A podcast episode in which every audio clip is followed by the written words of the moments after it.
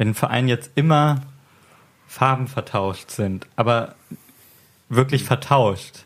Dann ist es ja, nur die Nomenklatur, das ist ja dann egal. genau, dann wirst du es ja nie merken. Nee. Es- Vielleicht siehst du ja rot, so wie ich blau sehe und umgekehrt. Aber Farbenblindheit fällt ja nur auf, wenn ähm, sie so nicht vertauscht ist, sondern halt durcheinander stattfindet. Du sollst meine Frage beantworten. Ja, aber das ist mir gerade so eingefallen, ein bisschen abzuschweifen.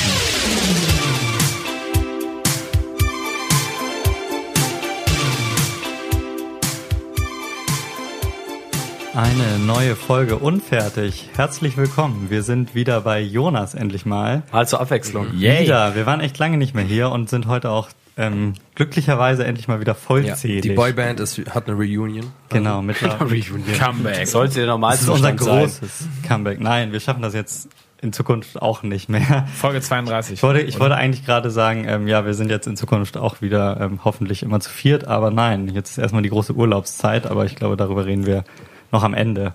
Heute auf jeden Fall dabei Lorenz, Hallo. Manu, Hallo. Jonas Hallo. und ich. Wie geht's euch, Leute? wir waren nur vier Tage jetzt äh, nicht on air quasi, weil wir ähm, letzte Woche später aufgenommen haben, aber was ist bei euch so passiert? Ich war ein bisschen krank übers Wochenende, aber jetzt geht's mir wieder besser. Ich bin Hört sich auch ein bisschen rauchig an, muss man sagen. Aber das liegt vielleicht auch am Whisky, den wir hier vor uns stehen haben. Ja, aber sonst äh, bei mir ist relativ wenig passiert. Ich war einfach nur Party machen, ne, was man so macht am. Party machen. Party Money, machen. Money, Party Money, machen. Party, Money, Ich will auch eine Party. Party machen, glaube ich. Ich habe ähm, Also ein erfülltes Wochenende hatten wir. ja. ich habe nur einen Mitbewohner gecastet. Oh, Ich glaube zum dritten Mal in Folge. Auf Immer einer schwarzen neuen Ledercouch? haben, haben wir den ersten genommen. Bitte? auf einer schwarzen Ledercouch? Ähm, tatsächlich, äh, nein. Nein. Nein, auf dem Balkon. Auf dem Balkon. Okay, ist ja ekelhaft. Was hast du dir mir für Fragen gestellt? Ähm, das, das, kennen, das kennen wir gleich. Das kennen wir gleich. Stimmt. so tricky Fragen. das Oh, ja, stimmt. Das äh, trifft eigentlich auch ein ganz das gutes ist Thema. spannend, aber darüber reden wir später. Damn. Leute, ich habe eine gute und eine schlechte Nachricht für euch. Hau raus. Wollt ihr ähm, erst die gute hören? Nein, ich will erst die schlechte hören. Ich hätte erst die gute gerne. Okay. Die gute Nachricht ist, ähm, Maaßen wurde aus dem Amt des Verfassungspräsidenten beziehungsweise des Präsidenten des Verfassungsschutzes entlassen. Yay! danke, danke. Ähm, Soweit, so gut. Der hat ja ähm, häufig schon daneben gegriffen in der Vergangenheit. Jetzt ähm, halt urs nicht ursprünglich, sondern wie sagt man? Wie sagt man? Ähm, jüngst. Jüngst. Jüngst ähm, mit dem mit dem Chemnitz-Skandal hat er das ein oder andere rausgehauen. Ähm, Hetzjagden angezweifelt, ähm, dass diese nicht stattgefunden haben sollen und auch ähm, Videos als nicht authentisch markiert ohne Beweise und so. Da wurde der politische Druck zu groß. Aber jetzt die schlechte Nachricht: Er wurde ähm, nicht äh, komplett gekündigt, sondern wurde ähm, befördert und zwar zum Das macht richtig Sinn. zum Staatssekretär ähm, von Horst Seeho Seehofer höchst selbst. Einem Stiefel lecker. Ja, Der Toyboy von Seehofer. ich bin ähm, ich bin ein bisschen empört, muss ich sagen. Ich muss mich Ja. heute mal unter die besorgten Bürger, die besorgten und empörten Bürger ähm, an einreihen, ähm, weil das Ganze ja so ist. Das, äh, es gab Koalitionsprobleme. Ähm, die SPD wollte unbedingt Maßen gestürzt sehen. Äh, die CSU oder vor allem Horst Seehofer hat halt fest an ihn gehangen und auch sein, ähm, sein Amt mit Maaßens Amt ähm, von Maaßens Amt abhängig gemacht und äh, die CDU war mal wieder dazwischen. Was ich nicht verstehe. Oh, was Nee, ich auch nicht. Ich auch Warum Horst Seehofer sagt, dass er sein Maß, äh, sein, sein Amt davon abhängig macht. Das Maß ich meine, ist voll. natürlich ist es ein gewisses, ähm, eine gewisse Einsicht, dass er jemand Falschen in die Position vielleicht ähm, Nee, genommen ich glaube, hat. es Nee, geht, das glaub ähm, nicht. ansonsten. Ich glaube, es geht ihm darum, dass er ähm, äh, sympathisiert mit ihm, äh, was die politische Meinung angeht, nämlich ähm, Rechtsextremismus und zumindest rechtere Meinungen, ähm, flüchtlingskritische Meinungen, ähm, migrationspolitische oder migrationskritische Meinungen, ähm, rassistische Meinungen als ähm, wichtig anzusehen, weil sie eben ein gewisses Klientel ansprechen und ähm, Maaßen in der Position gut geholfen hat, um da so ein bisschen Gegenpol zu Merkel zu bringen, indem er jetzt zum Beispiel wie halt auch in Chemnitz als ähm, Amtsträger einer ähm, wichtigen untergeordneten, untergeordneten Behörde ähm, halt Zweifel an, an diesem ganzen Wir sind mehr und böse Nazis und so ausgesprochen hat und das ähm, passt eigentlich zu Seehofers Politik und ich glaube deswegen ähm, hat er auch viel Spaß daran, jetzt äh, Maaßen direkt unter sich zu haben. Ich weiß nicht, wie die, also ich habe ein paar Sachen dazu gelesen, dass die äh, SPD natürlich nicht gänzlich begeistert ist. Es gibt viele kritische Stimmen, ein paar Tweets und ähm, ich glaube gerade Kevin Kühnert hat ein bisschen auf den Tisch getanzt. Aber sollte man als SPD jetzt einfach sagen, yo, wenn der jetzt ähm, nicht mehr den, ähm, den Verfassungsschutz leitet, sondern im Bundesinnenministerium als Staatssekretär ist, dann machen wir mit der Koalition einfach so weiter? Oder müssen die weiter einen Aufstand machen? Nee, es wurde, es wurde ja als, als, ähm, als die Pressemeldung rausgegeben war, wurde es ja quasi intern so verkauft, dass es, ähm, dass es quasi die Rettungsaktion für die Koalition war, zu sagen, wir, wir nehmen ihn aus dem Verfassungsschutz raus, aber setzen ihn halt ins Innenministerium. ist aber, ich muss, Finde find ich völlig muss man, Nonsens. muss man Also sich mal überlegen, das was das für Zustände sind eigentlich. Ne? Das- Ja, ich finde das, halt ist auch halt wichtig. echt so. Ähm, Leute müssen nicht mehr abtreten, schon lange nicht mehr, egal was sie sagen. Sie können sagen. Woher kommt ähm, das eigentlich? Kann das jemand an irgendwas festmachen? Ähm, Migration ist die Mutter aller Probleme. Sie können sagen, ähm, das Deutsche Reich ist nur ein Vogelschiss, äh, Fliegenschiss im, äh, im Vogelschiss. tausend Jahre alten Tausend Jahre Deutschland. Deutschland. Der Gauli. Ich glaube, das kommt tatsächlich von der AfD, die halt immer, ähm, ja, immer drastischere Aussagen populär gemacht hat im wahrsten Sinne und halt auch ähm, tragbar gemacht, weil normalerweise solche Leute ja, ähm, wenn sie halt noch keine Ämter innehaben, sondern nur in der Partei aktiv sind, dann nur über Parteiausschlussverfahren oder parteiliche Sanktionen ähm, bestraft werden können. Und ähm, wenn eine Partei das einfach verweigert, wie am Beispiel der AfD, dann funktioniert das anscheinend ziemlich gut, ähm, die Toleranzgrenze zu erhöhen. Ich meine, diese Trotzhaltung setzt sich auch einfach durch. Wir hatten gerade schon in unserer spaßigen Vorgespräch dieses, wenn einfach jemand die ganze Zeit sagt, das ist falsch, mach ich einfach nicht. Das ist eine Lüge. ähm, da wird man vielleicht des, des Diskutierens Unter müde. Staatspropaganda. Ja, genau. So, du musst jetzt wirklich zurücktreten. So, nö. Das ist auch der Ja, Zahn, mach das ist auch der. Zahn der Zeit, ne, mit, mit, mit Erdogan und Trump und so. Ähm, Ja, es ist einfach ein Anbietern an AfD und Rechtspopulismus. So. Das ist, Es ist schon eigentlich ganz heftig. klar, dass man sagt, okay, ähm, ich denke, dass es halt auch kalkuliert ist. Ich, ich denke, dass er sympathisiert halt auch mit Maßen, aber halt sich auch denkt, dass es, ähm, dass er Position beziehen will und sagt, okay, ich stehe für eine gewisse Agenda, ich stehe für eine gewisse, gewisse Werte und jetzt ähm, wählt gefälligst die CSU im Oktober.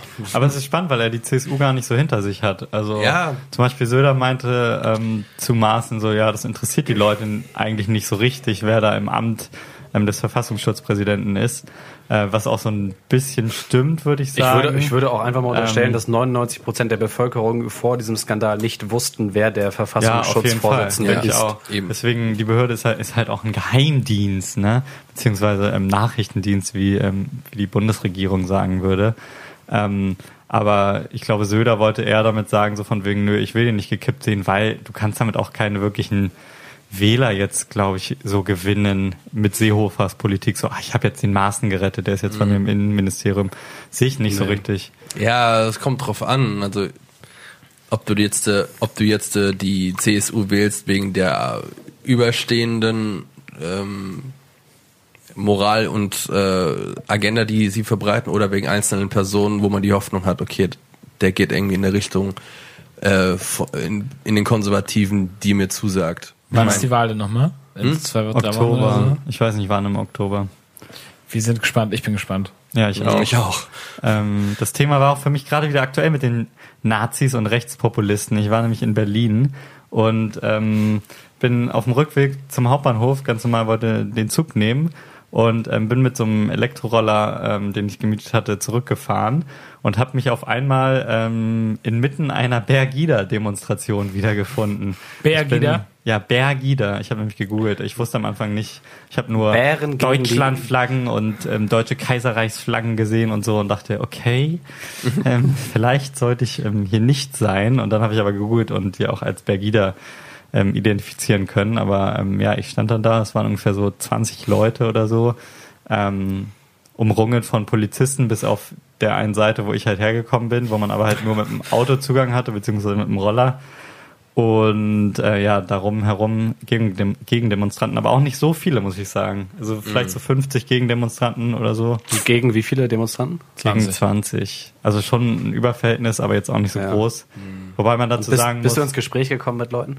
Äh, mit Bergida-Leuten, Ja. ähm, nee, ich hab- bin dann eher, ich habe schnell den Abgang gemacht, also zumindest aus der inneren Gefahrenzone.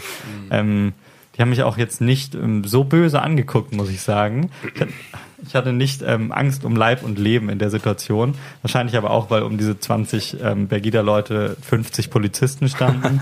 äh, und die jetzt wahrscheinlich kein, kein Angriff, keine Hetzjagd auf Migranten und People of Color gestartet hätten. Deswegen ähm, Ich glaube auch in der Situation ist es davon relativ gekommen. ungünstig. Ja. Das ist Ja. doch, ähm, Ich finde aber sowas e- extrem furchteinflößend, wenn man das von der äh, Ferne sieht. Ich äh, bin mal mit dann mit dem Bus äh, zum Wiesbadener Hauptbahnhof gefahren eines Tages und da war dann halt eine NPD-Kundgebung direkt am Hauptbahnhof vorm Eingang. Und wenn du das von Weitem gesehen hast, war da halt eine riesige Menschentraube von Menschen und du siehst dann halt einfach nur noch so die NPD-Flagge da hängen. Ich so, oh, come on, Alter.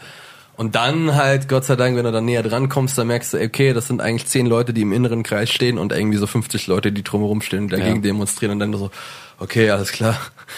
Das ist äh, Gott sei also es ist immer noch schlimm genug, aber es ist jetzt Ich nicht habe so schlimm. ich hab wenn diese diese ganzen äh, so diese ganzen Pegida Ursprungsgeschichten ähm, die letzten paar Jahre ähm, in Dresden relativ oft gesehen, weil ich war da relativ oft beruflich. Ähm, was ich was mir aufgefallen war, was ich mal gegoogelt hatte, es gibt ja diese eine Flagge, mit der die auch rumrennen. Das ist diese diese rote Flagge mit diesem gelben Finnlandmäßigen Kreuz oder so ähnlich. Ähm, das tragen relativ viele von denen rum und ich habe mich total gefragt, so wozu gehört das? Weil okay, Kriegs Reichskriegsflagge rennen einige mit rum, äh, Deutschlandflagge klar, aber diese Flagge konnte ich irgendwie nicht zuordnen. Dann habe ich das mal gegoogelt und das ist eine Flagge von ähm, tatsächlich einer Widerstandsorganisation äh, äh, während des Nationalsozialismus gewesen. Ah. Ähm, und die begründen das so, dass sie jetzt diese Flagge fliegen, weil ähm, sie sich ja auch quasi gegen ein Regime richten, was völlig falsch ist. Und da dachte ich mir auch so, hm, Aber es ist nicht ein bisschen widersprüchlich, wenn man, ich meine, die Leute sind natürlich, sind natürlich nicht alle so, aber äh, viele von denen finden ja auch einfach ganz offen den Nationalsozialismus eine geile Sache. Ja, Ja. ich würde sagen, es ist Also- widersprüchlich Nee, und also ist heuchlerisch zugleich. Ja. es macht wie viele, wie viele Sachen äh, in, dieses, in diesen Sphären einfach, glaube ich, wenig Sinn, wenn man es hinterfragt. Ja. Ja, glaube ich auch. Aber sie wollen wahrscheinlich einen ähnlichen Stellenwert haben. So Ja, sie, sehen, sie sehen sich als die. Leute, die dann in der Geschichte. Es ist schon eine krasse. Anmaßung. Aber es ist leider, ähm, ist mir das in Dresden auch hin, hin und wieder passiert. Ich war da ähm, zum Tag der Deutschen Einheit. Ich habe eine gute, guter Freund arbeitet, ähm, also ist professioneller Musiker und arbeitet halt auch in der Gruppe und ist dann halt für das Land Rheinland-Pfalz. Da waren gerade irgendwie so Festtage in Dresden. Und da bin ich dann halt mitgefahren und wir setzen uns ins Taxi und kommen dann so ins Gespräch, Tag der Deutschen Einheit, bla bla bla, äh, Merkel wird auch da sein.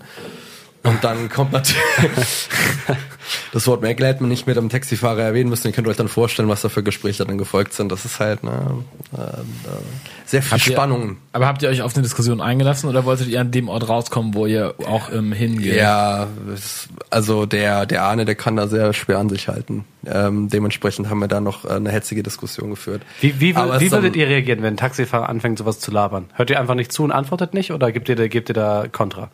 Stimmungsabhängig. Ja, Also ich- ich glaub, ich manchmal, manchmal habe ich einfach keinen Bock. Also das, ähm, es muss ja nicht nur um so wirkliche Nazis gehen oder richtig Nee, so krass ty- typisch typisch Meinung. besorgt Bürger. Aber auch so besorgte Bürger. Manchmal Ja. bin ich dann so, okay, ja gut, ähm, ich halte es jetzt einfach aus. Ich kann das gerade nicht, Mm, ja, aber auch. im Grunde habe ich schon den Anspruch an mich selbst, ja. da dann auch ähm, Eigentlich müsste- müsste zu man. geben. Ja, Das Problem bei dieser ganzen Problematik, bei dieser Sache ist, dass ähm, man auf der einen Seite eigentlich das Gespräch suchen sollte, weil es ja eigentlich nur ein Teufelskreis ist. Ja. Die Person wird dann halt weiterhin irgendwie diese Meinung haben und normalerweise müsste man da ja eigentlich dann irgendwie hingehen und sagen, okay, vielleicht könnte ich jetzt Argumente bringen, die ihm so ein bisschen irgendwie die Augen öffnen ähm, oder von meinem Standpunkt überzeugen eher. Ähm, aber man stößt da halt sehr oft an seine Grenzen einfach. Es man hat da einfach auch nicht die Geduld dafür und man bei den wenigsten hat man auch wirklich das Gefühl, das kommt an. Mount von- Stupid, ne? Leute Ja, von Mount Stupid runterzuholen, Ja. ist ähm, nicht so einfach. Im Zweifel bist du auch beim äh, im Taxi darauf angewiesen, dass der Typ dich dahin fährt, wo du hin willst. Ja. Und du fährst, glaube ich, auch meistens nicht gerade Taxi, wenn du auch easy gehen könntest. Und wenn du, wenn du, wenn du Kontra gibst, glaube, dann die- drück, drück da noch mal ein bisschen auf die, Multiplikator das und hast auch einen Taxameter. Das, das sind ja eigentlich so diese ganz unangenehmen Sachen, auch mit so Alltagsrassismus-Sachen wie äh, gute Freunde von mir, äh, die Vietnamesin, die Vietnamesin war, die hat dann halt auch bei fast War? jedem Äh, Vietnamesin ist, Entschuldigung. Jetzt Äh, ist sie die, Kroatin. Die äh, hat halt auch bei jedem Bewerbungsgespräch, das sie für eine Wohnung hatte, ha- äh, wurde sie dann auch meistens am Ende so gesagt, so ja, sie können aber auch ganz gut Deutsch, obwohl sie halt hier geboren wurde. Da ist dann halt so die Sache, okay, Also ist sie Deutsche. Ja, sie wurde, ja, aber Staatsangehörigkeit. ich, sie ist äh, deutsche Staatsangehörigkeit, aber hat vietnamesisch, sie äh, hat einen Migrationshintergrund. Da hatten wir doch neulich auch die Geschichte im ICE, falls du dich erinnerst. Ah ja, stimmt. Das war so ein Klassiker. Ich saß mit Jonas im ICE und die, ähm, die, wie sagt man, was war die? Kellnerin im Bordrestaurant Ja, die hat, Zugbegleiterin. mir- hat mich gefragt, ähm, wo ich denn herkomme. Indien? also ja, nee, fast ähm, Hamburg. Sie war sehr verwirrt und war so, nein, aber ähm, du Sie wissen, was ich meine. Irgendwie Eltern und so. Ich so. Nee, nee, nee, ich komme aus Hamburg und so. Und dann war sie. Ja, aber genau das war ist ja ein sehr das- un unangenehmer. Aber Moment. Leon hat es voll durchgezogen und dann war sie extrem peinlich Ja, berührt sie war und ist dann gegangen. berührt und meinte, tut mir leid. Und ich meinte, ja, kein Problem. Sie meinte noch so zwischendurch, ähm, ja, ja, so von wegen, du musst dich ja auch nicht schämen. Ich komme nämlich aus ähm, XY, habe ich Du schon wieder musst dich vergessen. auch nicht schämen. Nein, das hat sie nicht gesagt, Ja, aber so nach dem Ton so, so von wegen, Ich ja, komm aus- ich komme aus Tunesien oder so. Ja. Ich war so, ja, schön. Nice. richtig, richtig connected. Ja, ich saß, Ja, ich, ich saß, so, ich saß so daneben, hab meinen Kaffee geschlürft und die Spannung in der Luft baute sich so auf. Wir so, Ja, ich meine, wenn man aber es das war, so, es war gut, es war gut gehandelt. Es war sehr, sehr, sehr gut. wenn, man, wenn man das so, wenn man das so, ähm, wenn man sich dafür interessiert, man möchte das so stammbaummäßig aufzeichnen, dann, ähm, ähm, dann ist mein, kommt mein Blut, glaube ich, zu ähnlich, äh, zu ähnlichen Teilen aus dem Ausland wie deines. Nur, Ja, dass man mir das äh, nicht ansehen kann. Genau, Dadurch ist das ja halt- niemals, niemals, niemals ein Thema. Also Ja. maximal sieht über meinen Namen, aber ich glaube, darauf wurde ich also wirklich ernsthaft noch nie angesprochen. Lorenz. Also wo kommt der Name her vielleicht? Aber das ist eine ganz andere Frage. Ja, das ist schon krass. Und das ist auch wieder so ein Fall, wo ich sagen würde, okay, manchmal habe ich den Nerv dazu Mhm. und manchmal denke ich dann aber auch so, das ist genau die Situation, wo ich so denke, manchmal denke, ach komm, nee, scheiß drauf.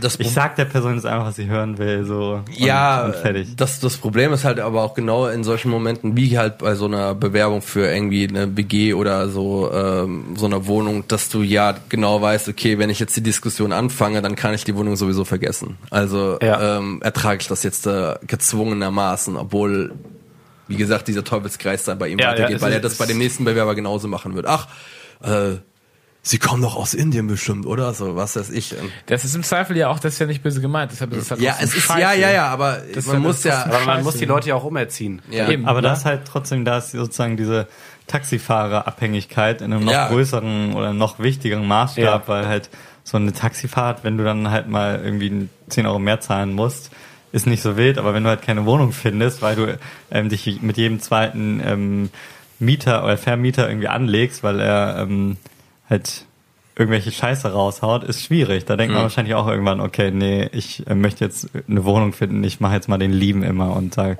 nicke ganz freundlich und sag, ja, ja, ich habe echt ähm, sehr fleißig gelernt in der Schule. Ich, ich spreche auch gut Deutsch. Oh, das ist bitter. Das ist wirklich bitter. Leute, andere Situation. Ich würde euch auch gerne eine Frage stellen. Nicht, wo ihr herkommt, das ist mir relativ buggy und ich weiß es auch. Ähm, wir versetzen uns jetzt in die Situation eines Bewerbungsgespräches. Ich Jetzt bin, müssen wir diese, diese ähm, Günther Jauch. Du, du, du, ich, ich baue dafür einen Jingle, Lampen, versprochen, Lampen. versprochen. Versprochen. Die Lampen kommen von außen runter. Du, du, du. Ihr könnt quasi kaum was falsch sagen, aber abhängig davon, was ihr sagt, entscheide ich, äh, entscheide ich, ähm, entscheide ich mich für einen von euch und entscheide, wen ich einstelle. Ich brauche vielleicht ein bisschen Bedenkzeit, aber ich werde euch eine Frage stellen und ihr werdet die beantworten. So eure typischen Schwächen, eure Stärken kenne ich ja schon.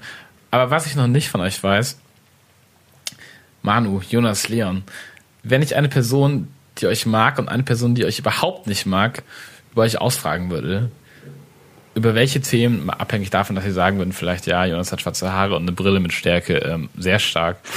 ähm, worüber wären die sich einig? Boah, Alter, was ist Euer bester Freund, euer größter Feind. ähm, Das ist so eine typische, Be also das, das trifft es ziemlich gut, diese Bewerbungsfragen, die, die einfach kacke sind. Ähm, ich muss darüber nachdenken, ich kann nicht so schnell. Ja, Frage ist auch gut an den Haaren herbeigezogen, muss man ja sagen. Also ähm, das heißt ja auch, dass man zwangsläufig eine Eigenschaft hat.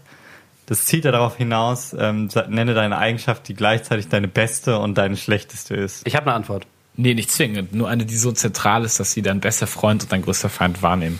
Und sie auch in einem, in einem kurzen Ausfragen über dich ausplaudern würden. Herr Oder? Nauer hat eine Antwort auf Ihre Frage. Okay, Jonas, wir sind gespannt. Ähm, ich neige zum Übertreiben. Immer und in jedem. Ja, good point. Okay. Ähm, boah, mein größter. Also, ich glaube, äh, ich bin ungeduldig. Würde ich, glaube ich, sagen. Ja.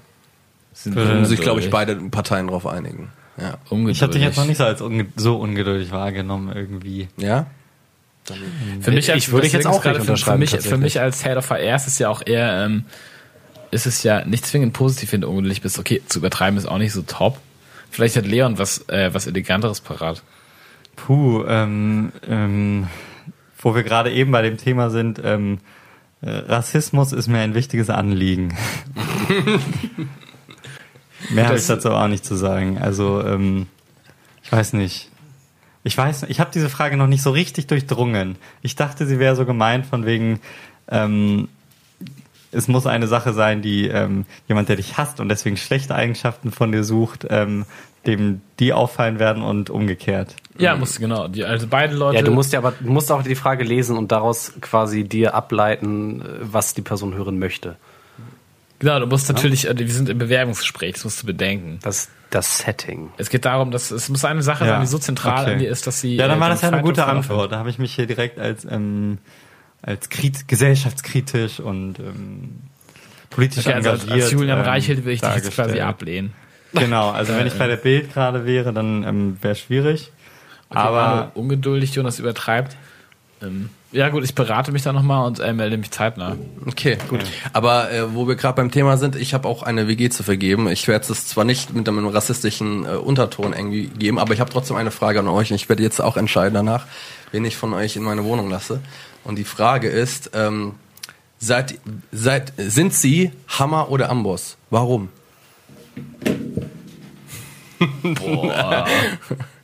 Hammer oder Amboss, das ist doch fast das Gleiche. Nein, auf den Amboss wird raufgekloppt und der Hammer ballert oben rauf. Ich bin Amboss. Warum Weil? sind Sie Amboss, Herr Nau? Ähm, weil der Amboss etwas ist, was ähm, schwer aus der Ruhe zu bringen ist, ähm, was man nicht einfach ersetzen kann, nicht so einfach wie ein Hammer. Ähm, der Hammer ist austauschbar, der Amboss im Zweifel nicht. Und der Amboss bildet überhaupt die Grundlage für den Hammer. Das ist äh, eine sehr, eine sehr ausdifferenzierte Wieso, Antwort. wieso bildet der Amboss den, die Grundlage für den Hammer? Weil wenn du ein Schmied bist, kannst du, ähm, du kannst natürlich auch ohne den, äh, den, den Hammer nicht den Amboss benutzen. Aber ich würde sagen, dass äh, auch, auch im, im wirklich im in the literal sense. bildet Jetzt, die jetzt, hast du, jetzt hast du Also, gerade meine was Argumentationsgrundlage ich da- für meine Antwort entkräftet. Ich wollte sagen, der, der Amboss ist ohne Hammer wertlos, aber der Hammer gilt auch ohne Amboss. Was? Also was Sie mir Ja, äh, ja durch beides- die Blume damit sagen wollen, Herr. Herr Nauer, wenn ich Sie in meine Wohnung lasse, sind Sie ein essentieller Teil dieser WG und äh, werden auch ähm, äh, sind kompetent Aufgaben zu übernehmen und Richtig. zuverlässig. Alles klar, das äh, werde ich mir merken. Okay. ähm, Lorenz, erzähl du mal. ich, ich will noch einen Appendix hinzufügen. Ich kann nicht nur einstecken, ich kann auch ähm, Support geben. Support von unten, okay. Alles klar. Ja. Ähm, ich würde sagen, ich bin, ich bin auf jeden Fall ein Hammer. Ich bin der Hammer, weil, ähm, weil ich auch ohne den Amboss kann. Es ist natürlich immer gut, wenn man noch jemanden hat, der quasi, ähm, der noch da steht, der verlässlich ist, auf den man raufkloppen kann. Aber im Zweifel bin ich auch dann hilfreich, wenn kein Amboss da ist. Das Okay. heißt, ähm, du kannst auch was anderes als Unterlage nehmen und draufkloppen. Und ich würde sagen, ich bin vielleicht nicht im WG-Leben nicht immer der zuverlässigste, nicht der, nicht der größte Ruhepol, aber man, man merkt, dass ich da bin. Also ich bin auf jeden Fall ein prägender, ein schlagender, ähm, ein schlagender Einfluss. Okay, also Sie sind äh, eigenständig, aber auch nicht zu impulsiv äh, und drängen sich nicht zu sehr in den Vordergrund. Kann ich das vielleicht daraus interpretieren, oder? Hätte ich anders interpretiert, aber es klingt sehr positiv. bin ich, bin ich cool mit. Ähm, ja, ich bin auch der Hammer, offensichtlich.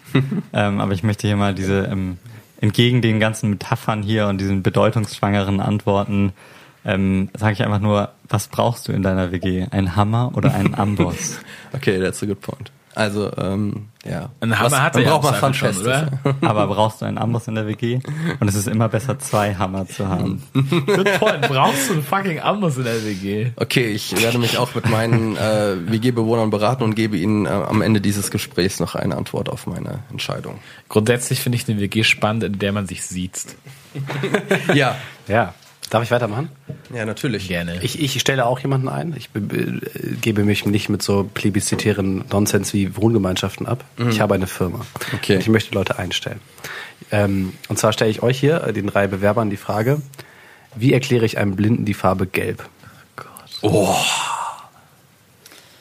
Das ist, ein, ah, das ist auch so eine richtig räudige Frage, wo man so voll lange drüber nachdenkt. Ich hab, muss auch immer darüber nachdenken, wenn ein Verein jetzt immer Farben vertauscht sind, aber wirklich vertauscht. Dann dass ist ich es ja, nur die Nomenklatur, das ist ja dann egal. genau, dann wirst du es ja nie merken. Nee. Vielleicht siehst du ja rot, so wie ich blau sehe und umgekehrt. Aber Farbenblindheit fällt ja nur auf, wenn ähm, sie so nicht vertauscht ist, sondern halt durcheinander stattfindet. Du sollst meine Frage beantworten. Ja, aber das ist mir gerade so eingefallen, ein bisschen abzuschweifen.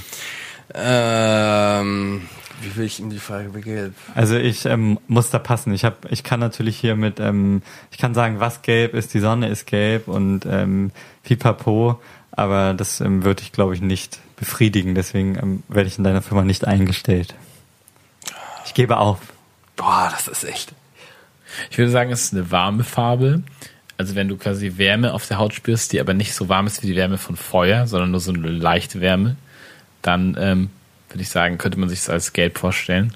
Ich würde sagen, es ist eine, ähm, es ist irgendwie, ich weiß nicht warum, aber es ist irgendwie eine serviceorientierte Farbe. Ich glaube wegen der Deutschen Post.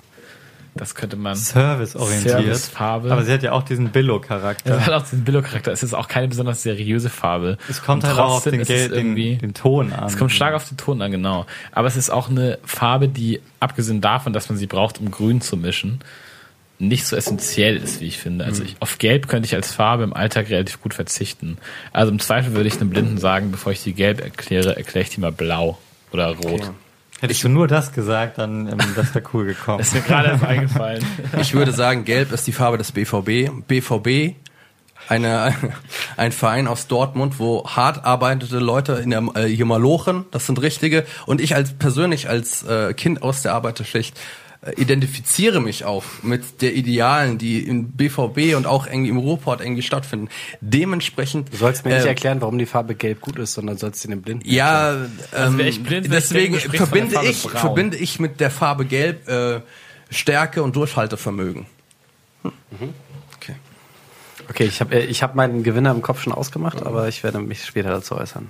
Okay, jetzt kommt ähm, mein Jobangebot. Ich habe ähm, auch einen Job für euch, aber es ist irrelevant welcher. Ich möchte ähm, nur wissen, wie es um eure Arbeitsmoral steht. Und deswegen frage ich, ähm, welches Lied eure Einstellung zur Arbeit im Allgemeinen beschreibt. Highway to Hell. Ähm, Das ist so die Frage. Nein, Don't Stop von Fleetwood Mac. Beantworte diese Frage jetzt mal so. Also, wenn ihr jetzt in einem echten Bewerbungsgespräch sitzen Okay. wollt, würdet, was wäre da eine Antwort, die nicht too much ist, weil wenn du irgendwas raushaust von wegen, also in beide Richtungen. Simply the best. Ja, genau. Das ist zu viel. Als sie. Ähm, Anile Dollar ist wahrscheinlich auch nicht, nicht so geil. ich habe eine gute Antwort darauf. Don't Stop Believing von Journey, weil ähm, ich glaube daran, dass äh, man, wenn man hart arbeitet, zwar nicht unbedingt immer genau das bekommt, was man haben will, für was man träumt, aber es trotzdem gute Dinge passieren. Dementsprechend sollte man immer daran glauben. Okay, meine, meine äh, ernsthafte Antwort ist äh, You can't always get what you want von den Rolling Stones. ähm, besonders weil das Lied, äh, der Refrain glaube ich auch geht, You can't always get what you want, but you will get what you need. I see, I see. Aber ähm, damit sagst du ja, dass mein Job jetzt nur so semi-geil ist. Ich möchte ja, dass du mir vermittelst, dass es irgendwie, zwar vielleicht nicht der Traumjob, aber schon Nee, das stimmt nicht. geiler nein, Job nein, nein, nein, nein. Ich, beschrei ich beschreibe ja nicht den Job, ich beschreibe meine Arbeitsmoral. Und damit beschreibe ich nämlich, dass ich ein sehr lösungsorientierter, pragmatischer Mensch bin. Okay, das habe ich so nicht interpretiert, aber das werde ich in die Bewertung mit aufnehmen. Danke. Lorenz, du darfst zur Auflösung Spotty- kommen. Sp- Nein, nein, Ach nein. nee, du musst noch deine... Arbeit nervt. Ähm, ich würde Jesus Walks von Kanye West nehmen. Jesus Walks. Jesus Walks. Begründe das bitte. Ähm, ich würde sagen, ich bin nicht so richtig down to earth, aber ich kann äh, mich dann doch auf verschiedene Sachen einlassen. Nein, das ist nicht die beste Idee. Meine Alternative wäre Feels Like We Only Going Backwards von Tame Impala. Mir ist nichts Seriöses eingefallen. Okay. Aber ich würde damit quasi bezeugen, wie zynisch ich bin, dass ich selbst im Bewerbungsgespräch bereit bin, ein Risiko einzugehen. Okay. Für einen guten Lorenz, du bist schon mal raus. Fuck. aber meine Auflösung kommt trotzdem nach dir. Erzähl uns jetzt. Genau, wir gehen jetzt wieder in der Reihenfolge rum. Wie das jetzt wirklich auf? Ja. Ja, Ja, ja, dann natürlich. Aber schnell, in einem Satz. Aber bevor, können die äh, Nein, ich will- ich will das richtig auch mal in, ihrer, in die Kommentare vielleicht reinschreiben, wen er von uns einstellen würde. Aber jetzt bitte, Junge. Lorenz, in einem Satz. Nein, begründe es richtig. Die Frage- Nein, das interessiert mich wirklich. Die Frage war, das mit dem, ah genau, wenn ein Freund und ein Feind was über dich sagen müssen, Ja. wo würden sie übereinstimmen? Lea, du übertreibst, du bist zu, Ungeduldig, und Ungeduldig. Rassismus. und dir ist Du bist rassistisch. rassistisch. Ich bin Rassist. Okay, ist, du bist rassistisch. Okay, bei dir würde ich bemängeln, ähm, dass du versuchst mit dieser Frage, was ja eigentlich das ist, was man im Bewerbungsgespräch ähm, macht, So was quasi so, eine tolle Frage Eigenschaft. so eine tolle Eigenschaft rauszuholen, worauf die Frage, glaube ich, also ich finde, sie zielt nicht zwingend darauf ab, dass du ähm, Jede Frage dass du grundsätzlich ab. übertreibst, würde ich sagen, ähm, verrät mir relativ viel über dich und hilft mir, das Bewerbungsgespräch besser einzuschätzen. Das heißt, dass ich ähm, darauf gucken würde, was du ansonsten so erzählt hast und ich würde dann jeweils 20 Prozent quasi deiner Skills und deiner Behauptungen so herabstufen. Und ähm, dass du sagst, du bist ungeduldig, das äh, verrät mir natürlich, dass du ja, dass du ungeduldig bist. ist einfach nicht Also ich reingefallen. würde sagen, das- Leon ist raus, weil er die Frage missbraucht hat. Und dann ähm, wird es vom restlichen Gespräch abhängen. Lorenz, du Tennis- bist doch Nein, Jonas. nein, nein, du musst dich ein. Du Jonas. hier. Tendenziell Jonas. Okay. Okay, gut. Manu. Ähm, oh, das ist schwer. Es waren ganz gute Antworten dabei, aber ich glaube, ich fand diese, man kann nicht ohne den, der Ambus kann nicht, nee, der Hammer kann nicht ohne dem Ambus leben. Das fand ich eine ganz ähm, interessante Argumentation, weil ich auch nicht darüber so nachgedacht habe. Ich dachte, jeder von euch nimmt den Hammer. Deswegen bist du da eigentlich schon relativ weit vorne dabei, wobei ich eure sehr pragmatischen man braucht, man braucht keinen Hammer zum Beispiel, in, der- äh, man braucht einen Hammer in der WG, aber keinen Amboss, das ist auch eine sehr Ich wollte gerade sagen, ich hätte mich gewinnen lassen. Schön. Ich, ich hätte mich eingestellt. Sie Arsch. Wenn ich sie wäre. Aber genau. ich akzeptiere trotzdem ähm, deinen doppelten Sieg, Jonas. So, ähm, mein Sieger ist Lorenz. Was war nochmal deine Frage? Danke. Äh, die, wie würden Sie einem Blinden die Farbe Gelb erklären? Ähm, und zwar, ich glaube, bei Lorenz ist das nur kurz aufgeflimmert, aber was ich mir erhofft habe, war, äh, das zu übersetzen, wenn wir, ich würde das so hypothetisch mal in Sprachen übersetzen.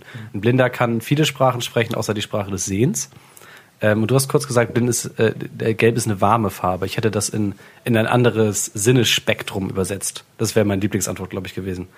Ähm, zu sagen, wenn ich Farben vergleiche, ist Rot Feuer, Gelb ist warm, also heiß, Rot ist, ne? Blau ist kalt, Grün ist angenehm, Ja. so.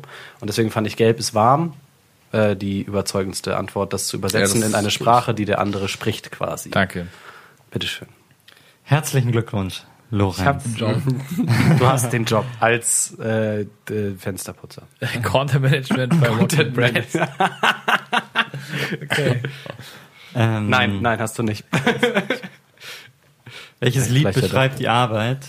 Ähm, ich lasse Don't Stop Believin' gewinnen. Dankeschön. Ähm, Danke. Mit der Einschränkung, dass ähm, es bestimmt noch kreativere Antworten hätte gegeben können. Und ähm, der Bemerkung, dass diese Fragen generell schrecklich sind, weil sie immer so, die richtigen Antworten sind eigentlich so diese Schwafelantworten, diese Kalenderspruch-Antworten. Und ähm, da du aber genau diese Kategorie getroffen hast, Manu, Genau, ja. bist du mein Sieger. Das hat man gerade schon gemerkt, diese, äh, dieses Spiel war wesentlich weniger lustig, als ich angenommen fand. Ja, Tatsache. Es war sehr ernst, aber das fand ich gar nicht schlecht. Also es war äh, lösungsorientiert. Aber ich finde es trotzdem, also ich finde diese Fragen trotzdem oh, schrecklich, weil sie sind, wie gesagt, so, du hast bei mir gesagt, ähm, ich habe versucht, gute Eigenschaften zu ähm, verpacken. Das ist immer das, was Bewerber versuchen. Ähm, ähm, Ja, was willst du so? Ich meine, ja, da- aber was dafür bist du da, die, ja. ähm, die, die den Job haben, wollen keine Antworten, wollen keine schlechten Antworten. Sie wollen nicht von dir hören, ähm, dass du ähm, bei Arbeit raushaust, ja, ähm, ich arbeite nur für Kohle oder so. Aber sie wollen immer so ein Mittelding und dann irgendwas Poetisches oder was Metamäßiges. Und das sind, wie gesagt, immer diese so Kalendersprüche oder so. Und das sagt doch letztendlich nichts aus. Also du erfährst damit ja nicht wirklich, ob diese Person jetzt für den Job geeignet ist, sondern ob sie ähm, gut auf solche Fragen Ob sie gut ein Bewerbungsgespräch führen kann, Ja. das ist das du Einzige, kannst was du damit nur prüfen, dass die rausfindest. Person improvisieren kann oder nicht. Ja. Ja. Ja, Was ja aber auch ein wichtiger, Also ist schon nicht ganz wichtige Fähigkeit unwichtig. sein Es kann. kommt für den natürlich Job, auch auf den Job an, ne? aber ähm, wenn du jetzt irgendwie einen ITler einstellst oder so, dann ähm, ist es vielleicht nicht so wichtig. ja, es geht, glaube ich, eher darum, um diese, ob er, wie er auf die Frage generell äh, reagiert, nicht unbedingt nur auf die Antwort selbst, sondern ob er dann so, sich so denkt, so, Alter, was ist denn jetzt los?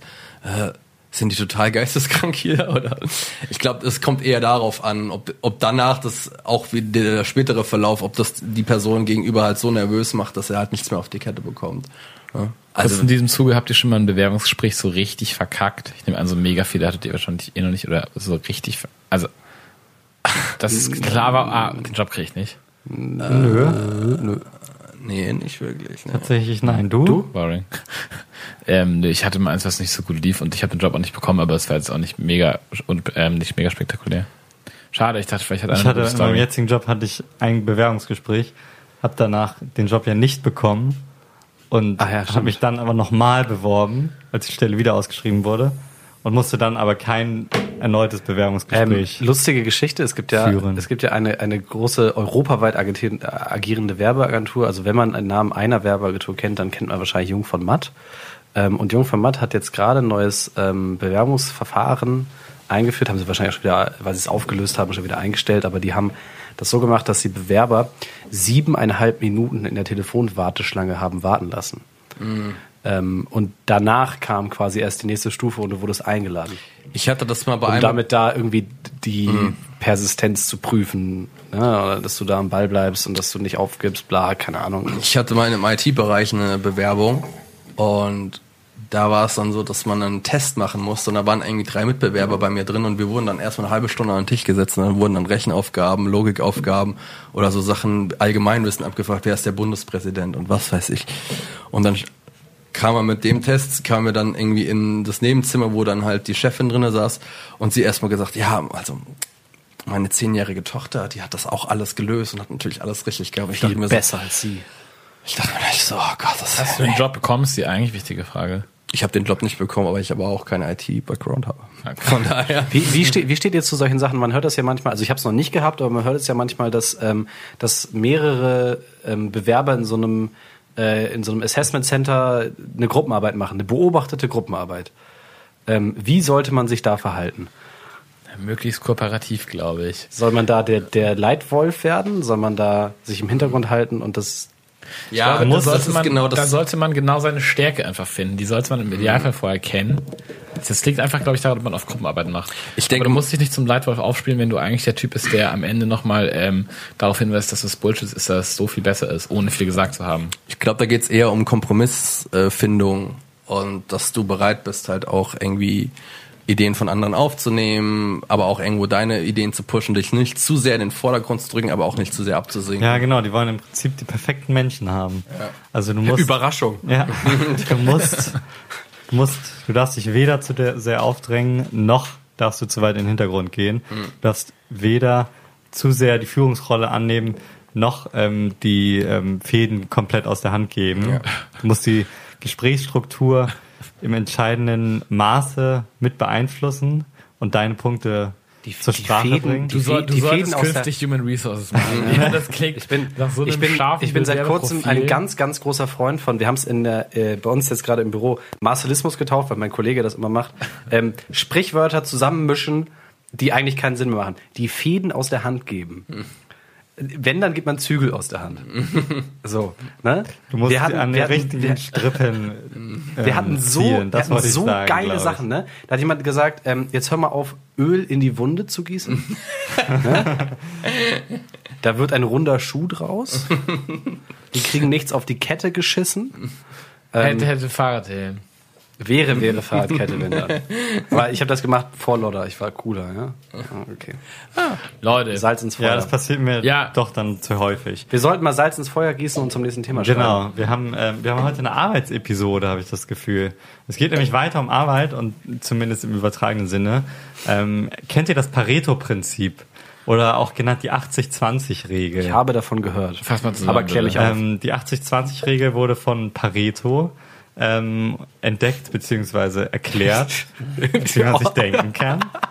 Ähm, und besagt, dass man mit 80% der Ergebnisse, äh, nee, dass 80% der Ergebnisse mit 20% des Gesamtaufwandes ähm, erreicht werden können.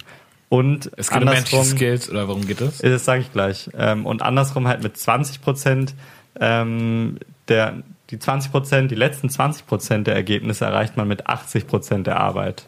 Auf dem Weg nach 100. Genau. Also ähm, ursprünglich, ich, ich glaube, es ist irrelevant ähm, jetzt für unser Talk, wie das ursprünglich entstanden ist. Und ähm, das, was ich jetzt gleich sagen werde, ist ähm, zu gewissermaßen auch eine ähm, eine Übertragung des ursprünglichen Sinnes, die ähm, Pareto so vielleicht nicht ähm, selbst zugestimmt hätte und die teilweise auch zweifelhaft ist.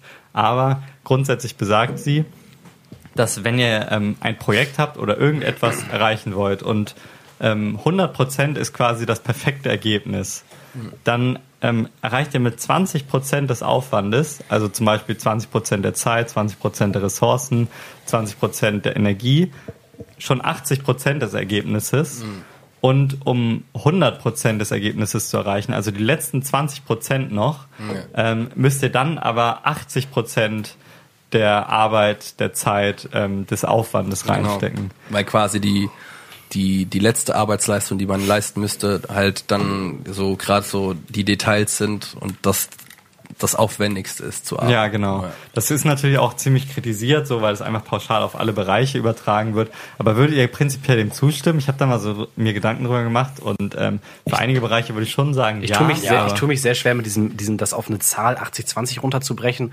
Aber grundsätzlich mit der Formulierung, ähm, ein, äh, eine, ein, mit einem gering, geringeren Teil der Arbeit ähm, er- erzielt man einen größeren Teil des Ergebnisses und der, dem Umkehrschluss oder, ähm, oder der, der Fortführung des Argumentes gehe ich schon in den meisten Fällen d'accord. Ja, ich auch. Ich würde, glaube ich, sagen, es ist bei, bei so sehr geistigen Aufgaben vielleicht nicht zwingend so.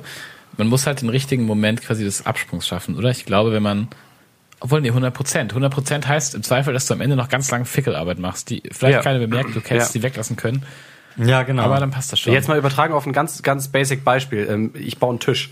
So, ich meine, vier runde Beine und eine Platte zusammengeschraubt habe ich wahrscheinlich nach drei Stunden. Ja. Aber dann äh, irgendwie schleifen, ähm, richtig äh, fixieren, Ja. ölen, Ölen, alles mögliche. mehrmals Lack drauf. Genau. Ja. Ne, das sind dann quasi die 80% Zeit, die zu 20% mehr des Ergebnisses führen. Aber ich äh, finde die, das Argument geistige Aufgaben immer sehr wichtig, weil ich es, äh, oder sehr richtig, was Lorenz gesagt hatte, weil sich das extrem schwer irgendwie quantifizieren lässt, überhaupt. Ja, es ist eher so eine Effizienzsache bei mir. Also jetzt mal ein konkretes Beispiel zu nennen. Zu dem Zeitpunkt, als ihr ähm, hier in Berlin wart, ich konnte ja nicht mit, weil ich am Dienstag darauf eine Klausur geschrieben habe.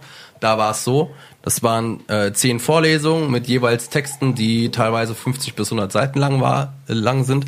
Es wurde aber in der ersten Vorlesung gesagt, okay, im, am, im Test wird es so sein, es kommen sechs Fragen und jede Frage bezieht sich auf eine der Vorlesungen jeweils.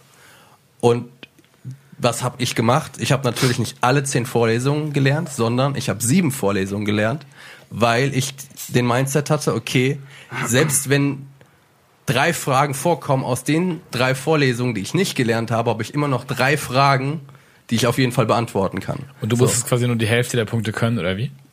Ich musste halt so, ich, ich, man konnte sich dann halt äh, äh, drei von den sechs Aufgaben aussuchen. Ah, ich verstehe, okay. ja. So, das war natürlich ha- hoch gepokert, weil Ist ja, aber ist ja auch ein Sonderfall, wenn du dir was aussuchen kannst. Aber, aber in meinem Fall war es dann zum Beispiel so, dass dann halt auch nur eine äh, Frage aus einem Text und äh, aus einer Vorlesung war, die äh, ich nicht gelernt habe. Also so, aber Lohnt sich auf jeden jetzt, Fall in dem Jetzt Sinne. ist die Frage natürlich. Ich habe mich mit den sieben Texten intensiver auseinandergesetzt oder in der Zeit zumindest intensiver vielleicht auseinandergesetzt, als wenn ich alle zehn Texte geschrieben habe. Hätte ich jetzt ein besseres Ergebnis geschrieben, wenn ich wirklich alle zehn Texte gelernt hätte und alle Sachen, das sei mal dahingestellt. Ich habe halt extra dann die Vorlesungen nicht genommen, die die meisten Texte halt hatten. Das waren dann teilweise äh, Bücher, die 150 Seiten lang, hatten, lang waren. Und dachte ich mir, okay, dann nehme ich halt die raus Ich, und ich mach glaube, dieses, dieses Prinzip lässt sich, ähm, wenn wir über Arbeit sprechen, glaube ich, wirklich sinnvoll nur auf etwas anwenden, wo du einen Prozess startest und einen Prozess mit einem fertigen Produkt in irgendeiner Art und Weise abschließt. Ja. Das, ähm, kann Sei, sei, es, sei es was, was, in der Hand, was du in die Hand nehmen kannst, sei es was, was ein Text, den du schreibst. Lernen, glaube ich, lässt sich dann nicht so einfach Ich quantifizieren. würde, Ja, doch, ich doch. würde auch sagen. Also, Ähm, weil da ist der Abschluss dann halt die ähm, Klausur, die du schreibst. Das ist dann das Ergebnis. Deine Arbeit ist das Aber, fertige Produkt. aber das Ding ist, das Ding ist, glaube ich, wenn du, wenn du sagst, Aber dann musst du, das, musst du das ausklammern, was Manu gesagt hat, dieses mit den, mit den, mit den A- Ausga Aufgaben Ja, auswählen, genau. weil das ist ja schon wieder ein Sonderfall. Genau. Ja, es geht eher darum, wie, wie sehr gehst du in die Tiefe. Sagen wir, du hast ein Thema, du willst nur auswendig lernen, ähm, die Theorie. Genau, das ist eher, eher, so ein, eher so ein horizontaler Schnitt, als dass es quasi ein Wert, also in, Genau, versteht genau, ihr, was ich meine? in die Breite gehen, ja. Genau, Die Frage ist genau. eher quasi, lerne ich, ähm, lerne ich zu, lerne ich zu 100% die Geschichte der Tür auswendig. Wirklich, dass ich alles über die Entwicklung der Tür weiß. Oder sage ich, ich lerne zu 80%, ähm, was in der Geschichte der Tür so passiert ist in 20% der Zeit. Das ist ja auch eigentlich eine Anspruchssache. Ich, ich würde, oder? ich würde das, glaube ich, Also- anders, ich würde es, glaube ich, anders ähm, äh, als Beispiel, dein Beispiel ähm, formulieren und zwar sagen, wenn ich, ich schreibe eine Arbeit über Möbel und zwar über einen Tisch, einen Stuhl und ein Sofa. Und äh, jetzt quasi deine Herangehensweise wäre jetzt, ähm, ich lerne nur 70 Prozent von dem Sofa, 70 Prozent von dem Tisch und 70 Prozent von dem Stuhl. Ja. Richtig? Ja. Ähm, und die falsche Herangehensweise in diesem äh, in Gedankenexperiment wäre dann zu sagen, ich lerne nur Sofa und Tisch, aber die zu 100 Prozent. Wenn wir jetzt über horizontal und vertikal reden. Ja, ganz genau. Genau, du darfst den, du darfst den Zufall nicht entscheiden lassen. Genau, genau. Ähm, du musst äh, quasi einfach in der Breite alles abdecken. Das ähm, ist auf jeden Fall klar. Aber ihr würdet auf jeden Fall, auch wenn ihr vielleicht nicht direkt mit der 80-20-Verteilung 100% übereinstimmt, sagen, dass es in der Tendenz schon so ist. Ja, aber ich, ich will dazu, dazu, dazu fügen, also gerade mal, um das nochmal zu einem Studiumkontext zu machen, ich merke bei mir selbst, dass ich mich halt extrem krass reinhänge, wenn es um Präsentationen geht, die ich mit anderen führe und äh, wo ich quasi im Team arbeite, weil es da halt nicht primär nur um mich geht, sondern halt auch irgendwie eine Note von jemand anderem dran abhängt und ich irgendwie das Gefühl hatte, okay, ich da muss ich mich jetzt auch wirklich reinhängen, sonst ähm, ist es halt irgendwie, keine Ahnung, fühle ich mich da, wenn wäre halt nicht so cool. Ja? Ähm, ganz krass war es im Architekturstudium, wenn du da halt Modelle gebaut hast und eigentlich ja, du hast das, was du, so, so willst du, dass das aussieht und klar machst du dir den Druck selbst, aber, und das ist, glaube ich, auch irgendwie äh, so ein bisschen gewollt, du siehst ja auch die Modelle von den anderen Leuten und du hast dann so, okay, du siehst ja, Alter, das ist der absolute Shit, was der da drüben macht und ich kann das Ding jetzt nicht so abgeben, das geht nicht. Ich muss mal Darauf mindestens... ist ja eigentlich relativ einfach anwendbar, oder? Würdest du sagen, du hast quasi für die letzten 20 Prozent, also um noch die um noch die Moosgräser anzukleben und noch die Ja. Fensterscheiben anzumalen, hast du dafür 80 Prozent der Zeit gebraucht? Oder ist es in dem Fall ja, also, also gerade bei so Das Detailsachen, denke ich da auch, kannst ja. du dich äh, pff, Tage Ja, ist klar, aufhalten. ja. Also, Aber das glaube knüpft nämlich- eigentlich, achso. Das lä lässt sich, lässt sich auch sehr gut übertragen auf, auf was ich ja äh, oft mache, Videoschnitt, Filmschnitt. Äh, n- so ein Rohschnitt, den du jemandem zeigen kannst, steht relativ schnell. Gerade wenn wir kurze Werbespots machen. Aber dann quasi das absolute Feintuning, Farbe, Sound, so was dann quasi nur noch ein kleiner Teil des fertigen Gesamtproduktes ist, frisst mehr. Würdet ihr denn 80, sagen- also 80 ist schwierig, aber mehr. Würdet ihr sagen, ähm, dass man nach diesen, dass man immer die 80% ansteuern sollte oder die 100%? Also du meinst so frei nach, äh, ein gutes Pferd springt nicht höher als es muss? Genau. Also führt man ein glücklicheres Leben oder macht man sich nicht einiges einfacher, wenn man immer versucht, einfach nur 20% des Aufwandes reinzustecken und 80% des Ergebnisses zu Man, mu man, muss ja, nicht- man muss das ja nicht nur in Absoluten betrachten, oder? es kommt drauf an, wie man, Man muss es gestrickt nicht in absoluten betrachten, aber das ähm, wäre jetzt die Frage, in welchen Bereichen sollte man 100% geben, in welchen reichen die 80% mit 20% Zeit und ist es vielleicht sogar produktive 80% zu machen, weil du dann ja auch ähm, fünfmal so viel machen kannst. Also, Also das ich heißt ja nicht nur... Äh, ich Ich weiß nicht, ob der Beispiel auf eine Umkehrschluss einfache, auf eine, auf wenn man das auf eine einfache Sache überträgt, ähm, ich finde, man sollte es einfach von der, von der Sache abhängig machen. Beispielsweise, wenn ich putze, dann bin ich relativ überzeugt davon, dass ich in 20% der Zeit 80% der Sauberkeit hinbekommen kann. Ich hoffe, dass meine Mitbewohner das hier nicht hören, aber ähm, ist, glaube ich, einfach so. Wenn ich arbeite oder halt irgendeine Sache mache, die für mich und andere Menschen wichtig ist, dann ist die Frage, ob es geil ist, nur 80 Prozent anzusteuern, weil im Zweifel mache ich dann ja noch weniger als das, was ich mir ursprünglich vorgenommen hatte. Da bin ich Aber du machst vielleicht 60 wen, ja, du machst Du, halt du, weniger, setzt, du setzt dir doch die Prämisse, etwas nicht richtig zu machen, oder? Naja, was heißt nicht richtig? Nee, das du ist ja erreichst trotzdem halt richtig. 80 Prozent des Ergebnisses in 20 Prozent der Zeit. Wenn du Ja, aber jetzt wenn, mal wenn, wenn, wir, wenn, wir jetzt, wenn wir jetzt ein Ergebnis quantifizieren, dann ist 0 falsch und 100 richtig. Nee, Nee. nee, nicht zwingen, muss ja nicht. Wenn du jetzt, ähm, bezieh das mal auf einen Uni-Kontext, 100% ist eine 1,0 Ja. und 80% ist dann halt irgendwie eine 2,0 oder so. Und ähm, du steuerst dann sozusagen immer noch ein, 80% ist ja nicht 50%. Du gibst immer noch ein recht gutes Ergebnis ab. Ja, na klar, solange, na klar. Ähm, aber Ja, halt kein perfektes. Und Daran, daran, daran sieht man absolut, hast- dass, es, dass man abwägen muss. Genau. Weil du der, bei der Uni würde ich es unterschreiben. aber bei der Arbeit zum Beispiel auch ist halt die Frage, was ist für den Arbeitgeber besser, wenn du ähm, 80% wenn du 100 Prozent machst, aber dafür dann halt auch ähm, sagen wir 100 Prozent ist eine Woche, dann brauchst du äh, eine Woche dafür, um 100 Prozent zu erreichen.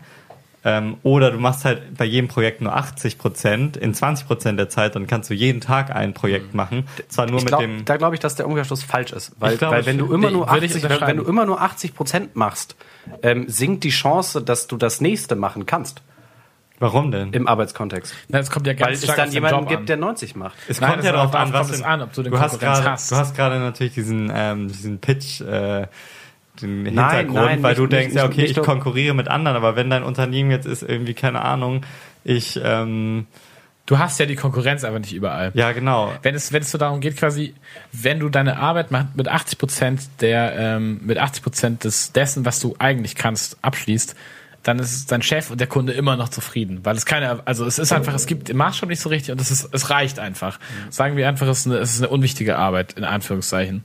Es interessiert den Kunden nicht so sehr, es interessiert, interessiert den Chef auch nicht so sehr. Ja, es hängt ja davon ab, was für einen Anspruch du an de- an deine eigene Arbeit Ja, genau, das ist stellst. die Frage, ob du dann einen Anspruch selbst an dich Ich- stellst also- und sagst, ich persönlich möchte für mich trotzdem 100% erreichen, auch wenn ich eine Woche dafür brauche. Oder habe ich im Endeffekt mehr davon, wenn ich nur 80% dessen gebe, was ich eigentlich könnte, was die anderen im Zweifel ja gar nicht wissen und dafür schaffe ich fünf Sachen die Woche. Also ich glaube natürlich, dass ich, da, dass man in, ich glaube, den meisten Lebenslagen halt eher ähm, dieses 20% Ding macht. Was ich aber sagen kann, ist für mich persönlich, dass das Anstreben auf 100% auf jeden Fall belohnender ist.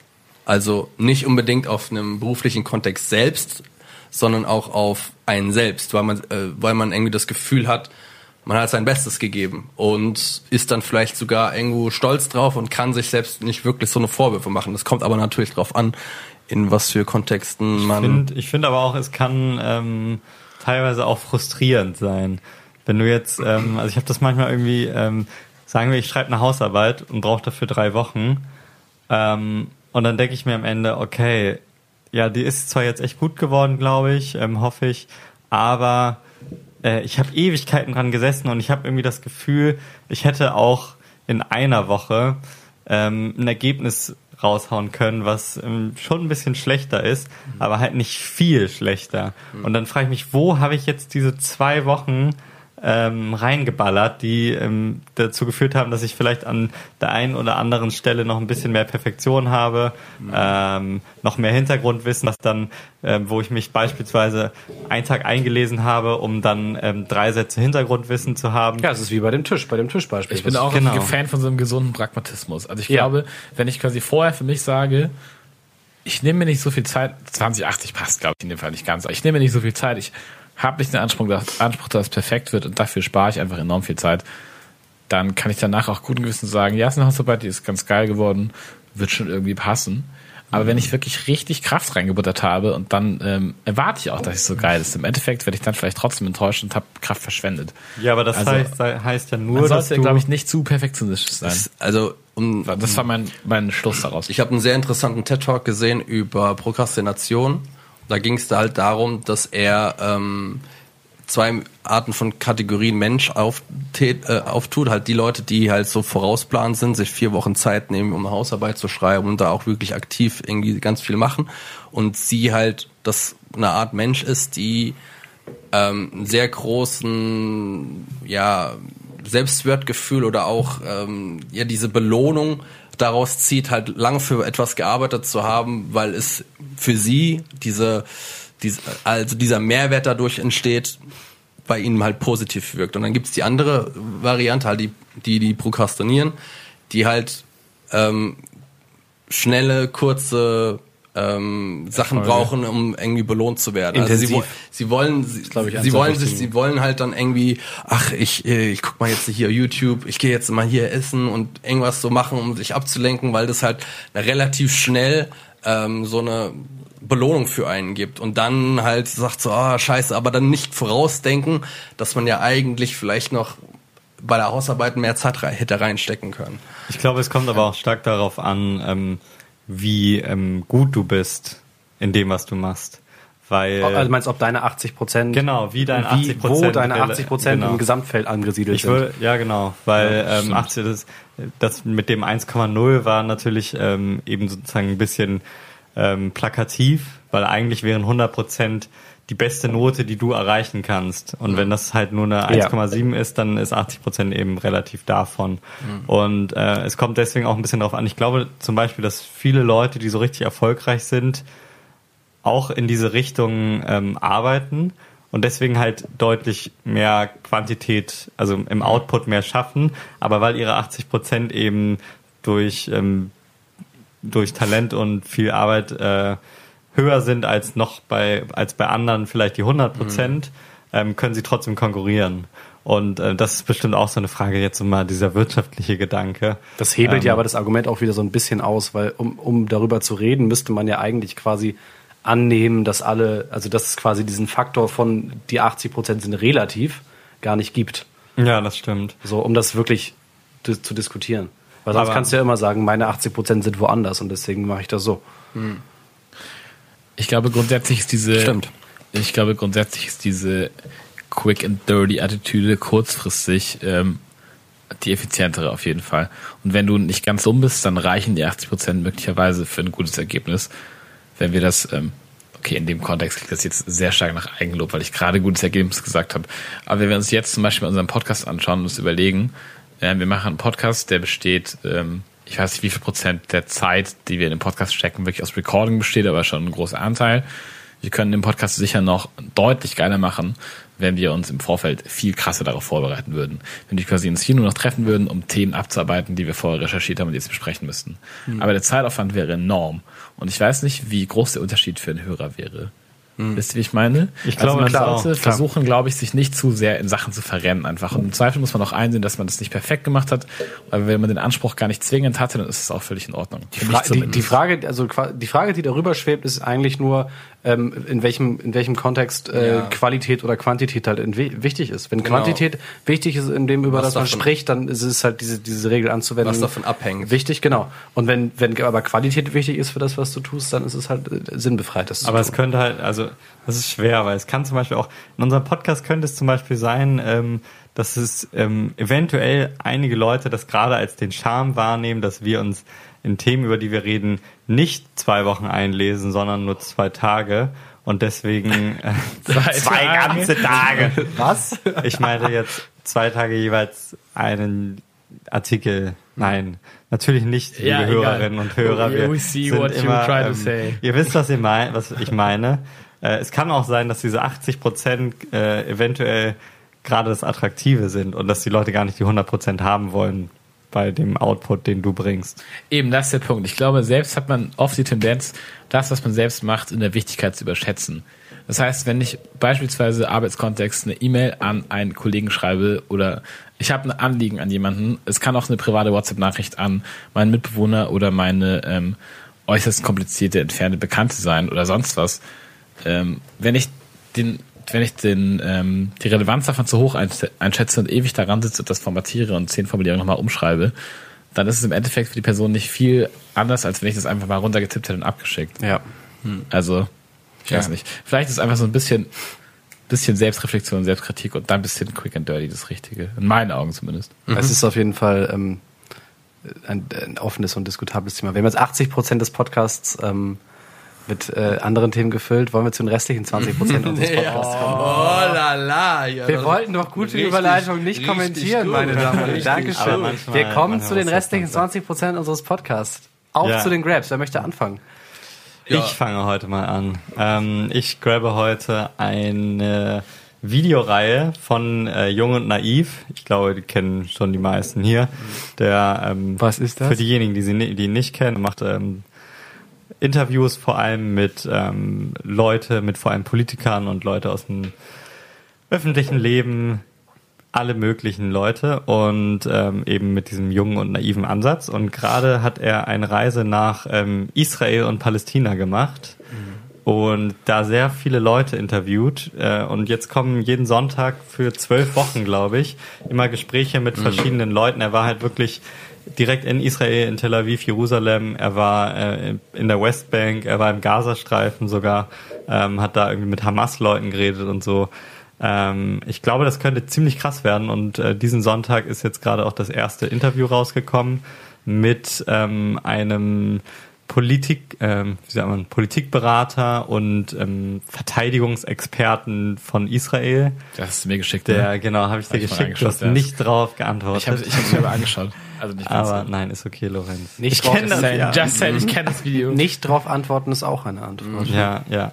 Jedenfalls ähm, ist das, das erste Video schon sehr herrlich, weil der Typ ist halt so ein richtiger Urrealist, so nach dieser Meinung, ähm, wir können, hier gibt es nichts mit Diplomatie im Nahen Osten zu erreichen. Die Araber, das sind vor allem halt irgendwie Diktaturen und so, das ist deren Kulturverständnis. Er hat die ganze Zeit gesagt, ähm, wir in Europa leben in Lala Land, weil wir ähm, so eine politische Utopie uns vorstellen und Friede, Freude, Eierkuchen wollen und immer nur mit den Leuten kooperieren, die irgendwie nicht böse sind und so, ähm, aber das nur machen können, weil wir unter dem Schutz der USA stehen würden. Und er in Israel weiß halt, wie man richtige Politik macht. Und wir müssen halt hier irgendwie Palästina, äh, Palästinenser ähm, unterdrücken und so und ähm, kämpfen und fettes Militär haben und die UN-Sanktionen missachten und so. Sehr spannend, ähm, weil das halt einfach mal aus einer ganz anderen Perspektive als unser europäisches Verständnis kommt. Und äh, unabhängig davon, ob man seine Meinung etwas schockierend finden wird. An einigen Stellen ist es sehr lehrreich, auch zu verstehen, wie Israel so tickt, ohne jetzt zu sagen, dass er jetzt die eine Person ist, die Israel darstellt. Aber ähm, vielleicht kann man so die Verteidigungspolitik aus Israels Perspektive ähm, ja besser verstehen, wenn man sich das anguckt. Ja, der äh, junge Naiv hat das halt schon einmal gemacht. Ich glaube auch, äh, auch mit äh, Israel und Palästinensern. Und was ich darin mega cool finde, ist, dass er das halt relativ unkommentiert lässt, sondern er lässt die Meinung von den Leuten sagen.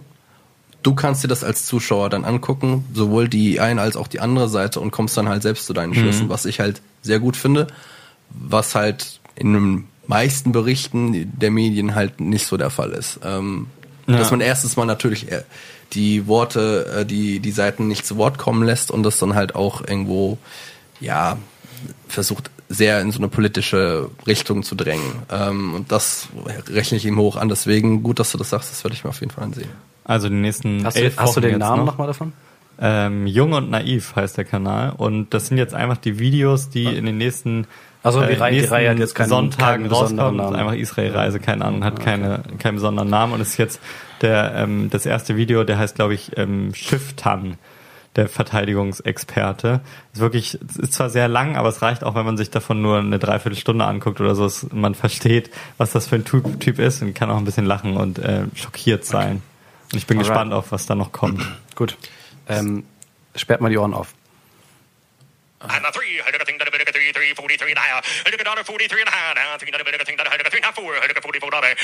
Was Weiß jemand, ist- was das war? äh, War das eine Sprache? Oder wo, wonach fragst du? Nach der Frage? Nach Weiß, der weiß, Sprache? jemand, wa- ja, weiß jemand, was das war? äh, jemand hat ganz schnell gesprochen. Sprache war Englisch. Gezählt, oder? Es klang so, als hätte er gezählt. Äh, War das, war das so einer, so ein Weltrekordtyp, der irgendwie am schnellsten reden kann? Nein. Okay, dann keine Ahnung. Ich Okay. dachte auch, er hätte gezählt. Das ist äh, ein sogenannter ähm, Livestock Auctioneer. Das ist jemand, der eine Auktion leitet. ja, okay. In, Mhm, okay, äh, ja, speziell in Amerika, Englisch, logisch. Ähm, die versteigern Vieh. Das sieht man manchmal auch bei anderen Versteigerungen, aber primär kommt das daher. Ähm, und die reden im Prinzip nonstop so, während sie ähm, während sie ihre ihre jetzt geht's nicht mehr. Ähm, Wie schnell kann ein Mensch ja, reden, Alter? ja. Ich hasse mich schon, wenn ich Aber so rede. Jetzt gibt es darüber ein, ein schönes Video äh, von Weiß What the hell are auctioneers actually saying? Ähm, Und das wird runtergebrochen. Woher kommt das? Warum machen die das? Was sagen die? Es gibt dafür Championships. Ähm, Es gibt dafür Championships. ja. Und äh, das ist das ist so Kategorie von hatte ich gar nicht auf dem Schirm. Ähm, aber das sind halt diese Rednecks mit äh, Cowboy-Stiefeln und äh, und Cowboy-Hüten und die dann halt dieses ich kann es doch nicht mal ansatzweise nachmachen. Ne? Ja. Ähm, ja, äh, und ähm, man bekommt echt mal einen krassen Einblick in diese ultra komische Subkultur von diesen Rednecks da unten und wozu halt auch dieses Livestock-Auctioneering gehört. Ist Und diese eine Leute, richtige- die so durch die Gegend Ist brabbeln. das eine richtige längere Reportage oder ist das nur ein kurzes Video? Nee, ist acht Minuten lang, also ist sehr verdau verdaulich. Ähm, und das ist äh, mal mal wieder ein, äh, ein frischer Exkurs in Sachen, die man äh, nicht alle Tage sieht. Also guckt euch das an. What the hell? warte, ich sage euch, ich sag euch genau den Titel. Der heißt What the hell are livestock auctioneers actually saying von Vice. Wir packen es in die Show Notes. Das Guckt ist es ein euch Video, an. Thema und Länge, das sind so Videos, die ich mir wirklich zu 100% reinziehe, wenn Ja. ich sie auf meiner YouTube-Startseite gespielt bekomme. Ja. Oft im Stehen im Türrahmen. So. Mein Grab der Woche ist heute auch etwas auf YouTube und zwar heißt das Format Ich äh, hate da mal eine Frage. Äh, ist von einer Unterkategorie vom Worldwide Wohnzimmer. Das ist ein YouTube-Kanal, der auch von Funk produziert wird und moderiert wird von Dennis und Benny Wolter. Und ist im Grunde eine Hate-Kommentarformat, ähnlich wie halt Dislike, äh, was ja, wo ja primär dann auch Rapper eingeladen werden, wo dann halt Hate-Kommentare von Zuschauern irgendwie reingespielt werden und die dann halt darauf reagieren. Das Ganze ist aber dann halt noch mal so ein bisschen schärfer gemacht, weil es dann wirkliche Fragen sind, Hater-Fragen und äh, meistens dann halt auch äh, ja, ja und meistens dann halt auch YouTuber äh, und dann zum Beispiel Chris äh, Toll, der einen wird, oder anderen wird ihn kennen, das ist so ein Stand-up-Comedian, der hat dann solche Fragen gestellt bekommen wie äh, gefällt es dir eigentlich, dass du viele deiner Lacher von rassistischen Kackspasten kassierst und Typen wie du kulturelle Türöffner sind für politische Ausgrenzung und von Minderheiten. Und er, reag- und er, er kriegt das dann halt so gegen den Kopf geschmissen und muss dann halt da erstmal drauf antworten. Und ähm, ist zwar teilweise bitterbös, äh, teilweise echt lustig, aber auch ähm, interessant zu sehen, gerade bei den ganzen Modebloggern. Ähm, diese diese Ilk, wie sie? Joyce Joyce Ilk. Ilk war auch eine Episode und dann hat das da leider nochmal die Theorie bestätigt, die ihr mitgenommen habt von eurem Podcast-Festival, dass sie nicht wirklich eine Meinung vertritt irgendwie. Ähm, ist natürlich immer so ein bisschen zwiespältig, muss man das betrachten, weil die Leute ja auch irgendwo eingeladen werden und dann werden sie irgendwie so vor der Kamera bloßgestellt. Aber sie haben ja zugesagt zu dem Format auf der einen anderen Seite.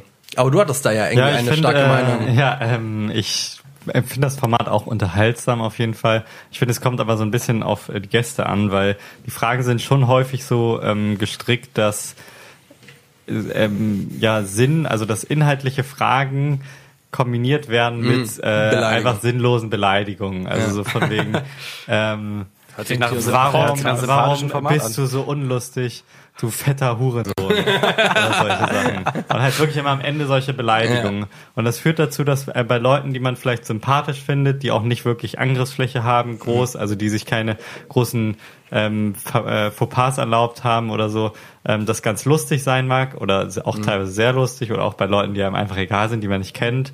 Ähm, aber so Leute, die halt wirklich irgendwie ähm, Kacke gebaut haben, weil sie irgendwie zum Beispiel jetzt bei den ganzen YouTubern halt ähm, Zuschauer verarscht haben oder so oder irgendwie ähm, Werbung nicht kennzeichnen oder was man halt alles machen kann, keine Ahnung, irgendwelche Leute verprügeln, äh, was weiß ich. Dann kommt da so eine Frage so, äh, warum verarschst du deine Zuschauer, du Ficker. Spasti. Und dann äh, führt das dazu, dass ähm, diese eigentliche inhaltliche Frage entwertet wird, wird und die ähm, die Gäste häufig dann so antworten, so, oh, voll krass, ich bin doch gar kein Spasti oder so und sich dann ausweichen auf dieser simplen Beleidigung, Ja, aber das ist ja- die, ähm, die dann äh, einfach nur gemein sein mag, wenn sie wirklich auf das Gegenüber zugeschnitten ist. Das klingt, als Äh, hättest du darüber schon eine medienwissenschaftliche Nein, aber das stört mich halt so ein bisschen, weil ich äh, bei einigen Leuten denke ich schon, okay, das wäre gut, wenn äh, die auch wirklich mal ähm, ja zur zur Antwort gestellt werden und so seriös auf ähm, scheiße Antworten müssen, die sie gebaut haben. Und wenn sie dann sich halt in diesem Kicher Kicher, äh, oh mein Gott, ist das gemein hier und oh, was für eine krasse Beleidigung ausweichen können, dann verfehlt das so ein bisschen das Ja, Format. ja, schon, aber auf der anderen Seite denke ich mir dann halt irgendwo, wenn sie halt ausweichen und sich dann halt nicht dieser Frage konsequent stellen wollen, sagt das ja auch einiges halt über den Charakter aus. Ja, genau, Ja. aber dann ist sozusagen das Ende, was du halt gelernt Ja. hast, ist, okay, der will sich halt nicht dazu ähm, äußern, so. Ja, aber Ist auch eine es hat, Erkenntnis, ja, ja, aber es natürlich. Es nicht hat aber jetzt, ich denke, ich denke, es, ich denke, es hat ja ist keinen Aufklärungsanspruch.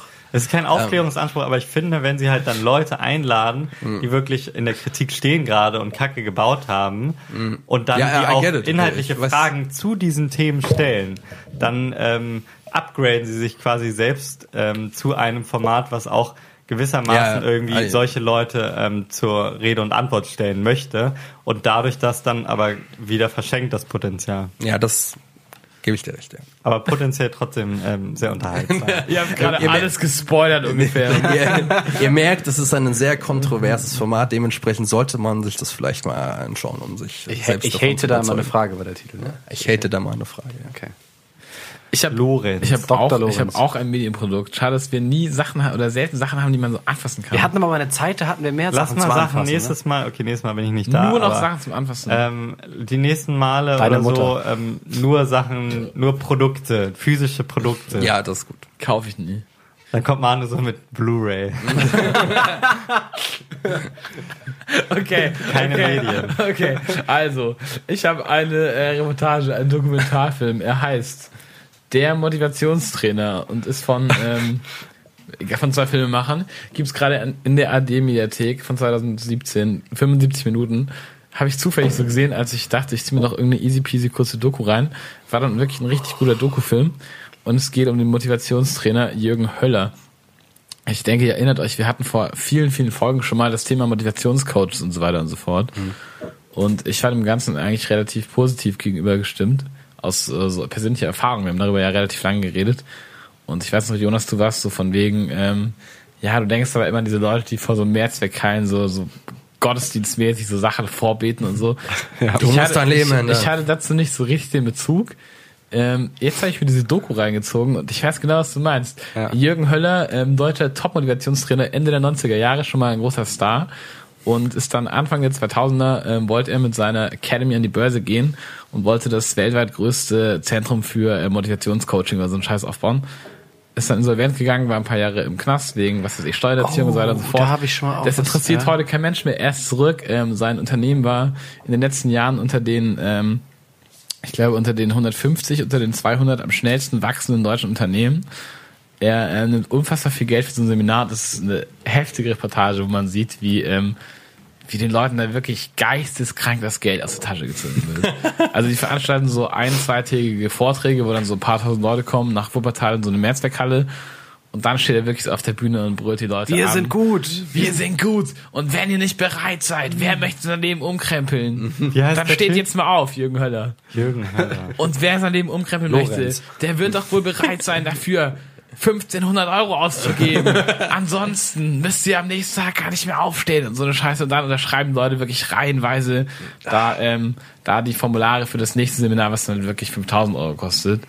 Und ähm, dieses Konzept ähm, ist ein Hund. expandiert gerade. Er verkauft das in verschiedene andere Länder an andere Motivationscoaches, dass sie quasi mit seinem Businessmodell da arbeiten dürfen. Spannende Doku, also wirklich, ich Motivationscoach ich saß mit Franchise. offenem Mund davor. Ja, Motivationscoach Franchise. Die Jürgen Höller Akademie, er läuft mittlerweile ohne ihn. Also er ist nicht mehr der Coach, er ist nur noch der Name.